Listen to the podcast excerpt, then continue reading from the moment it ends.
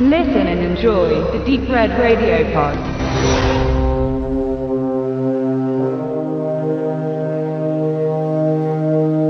Vor gut einem Jahr feierte die von TNT produzierte Mystery-Thriller-Serie Weinberg ihre Premiere. Darin ging es um einen Mann, gespielt von Friedrich Mügge, der benommen und ohne Erinnerung auf einem nebelverhangenen Weinberg aufwacht.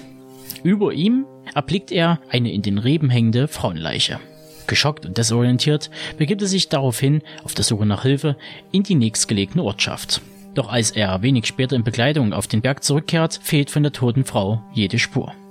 Einen Tag später läuft er im Dorf der geheimnisvollen Sophia, verkörpert von Sina Gierke, über den Weg und beginnt endgültig an seinem Verstand zu zweifeln. Denn die schöne Fremde sieht der vermeintlich Verstorbenen doch zum Verwechseln ähnlich. Kurz darauf ist Sophia dann allerdings tatsächlich verschwunden. Der Gedächtnislose macht es sich daher zur Aufgabe, das Puzzle um die rätselhaften Vorkommnisse in der von düsteren Geheimnissen überschreiteten Dorfgemeinschaft zusammenzusetzen.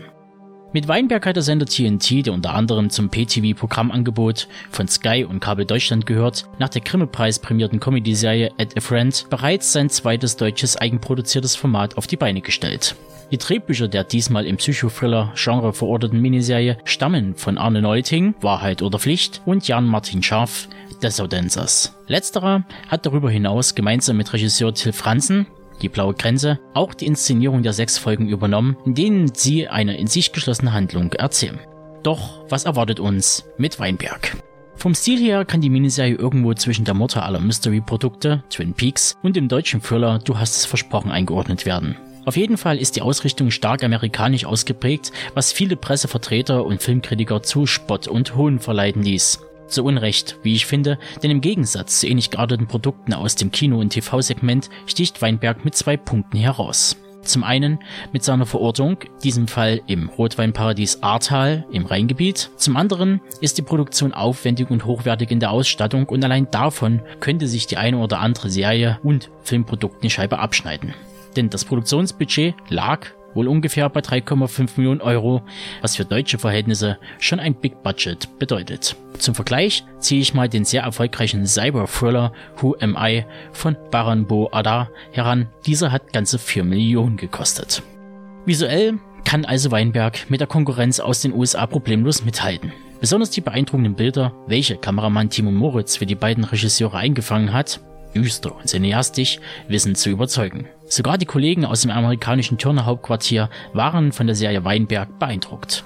Die Begeisterung geht sogar so weit, dass, wie kürzlich über deutschewelle.de bekannt gegeben wurde, das amerikanische Unternehmen Critical Content die internationalen Rechte an der TNT-Serie Weinberg von Beta Film erworben hat, um sich nun an einer englischsprachigen Adaption der Serie zu versuchen. Gegenüber den Kollegen von Television Business International erklärte Critical Boss Andrew Marcus, der den deutschen Serienmarkt auf internationaler Ebene bislang für unterrepräsentiert befindet, dass Weinberg fantastisches Potenzial für ein Remake habe.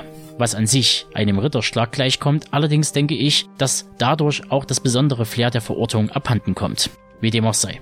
Einen ebenso großen Anteil an der Qualität dieser Serie hat nicht nur die Crew, sondern auch der Cast. Neben dem bereits erwähnten Friedrich Mücke, Friendship, als Mann ohne Gedächtnis, sieht man unter anderem Gudrun Landgräbe, Anna Böttcher, Laura Tonke und Antje Traue Einige kennen sie vielleicht aus Zack Snyders Man of Steel durch die geheimnisvollen Weinberge laufen. Und das wäre vielleicht der einzige Kritikpunkt meinerseits, denn die Akteure machen ihre Sache recht gut, aber so richtig warm wird man mit denen nicht wirklich. Was zuweilen auf das Drehbuch zurückzuführen ist. Zu viele offene Fragen verhindern, dass das Publikum einen Draht zum Protagonisten aufbauen kann.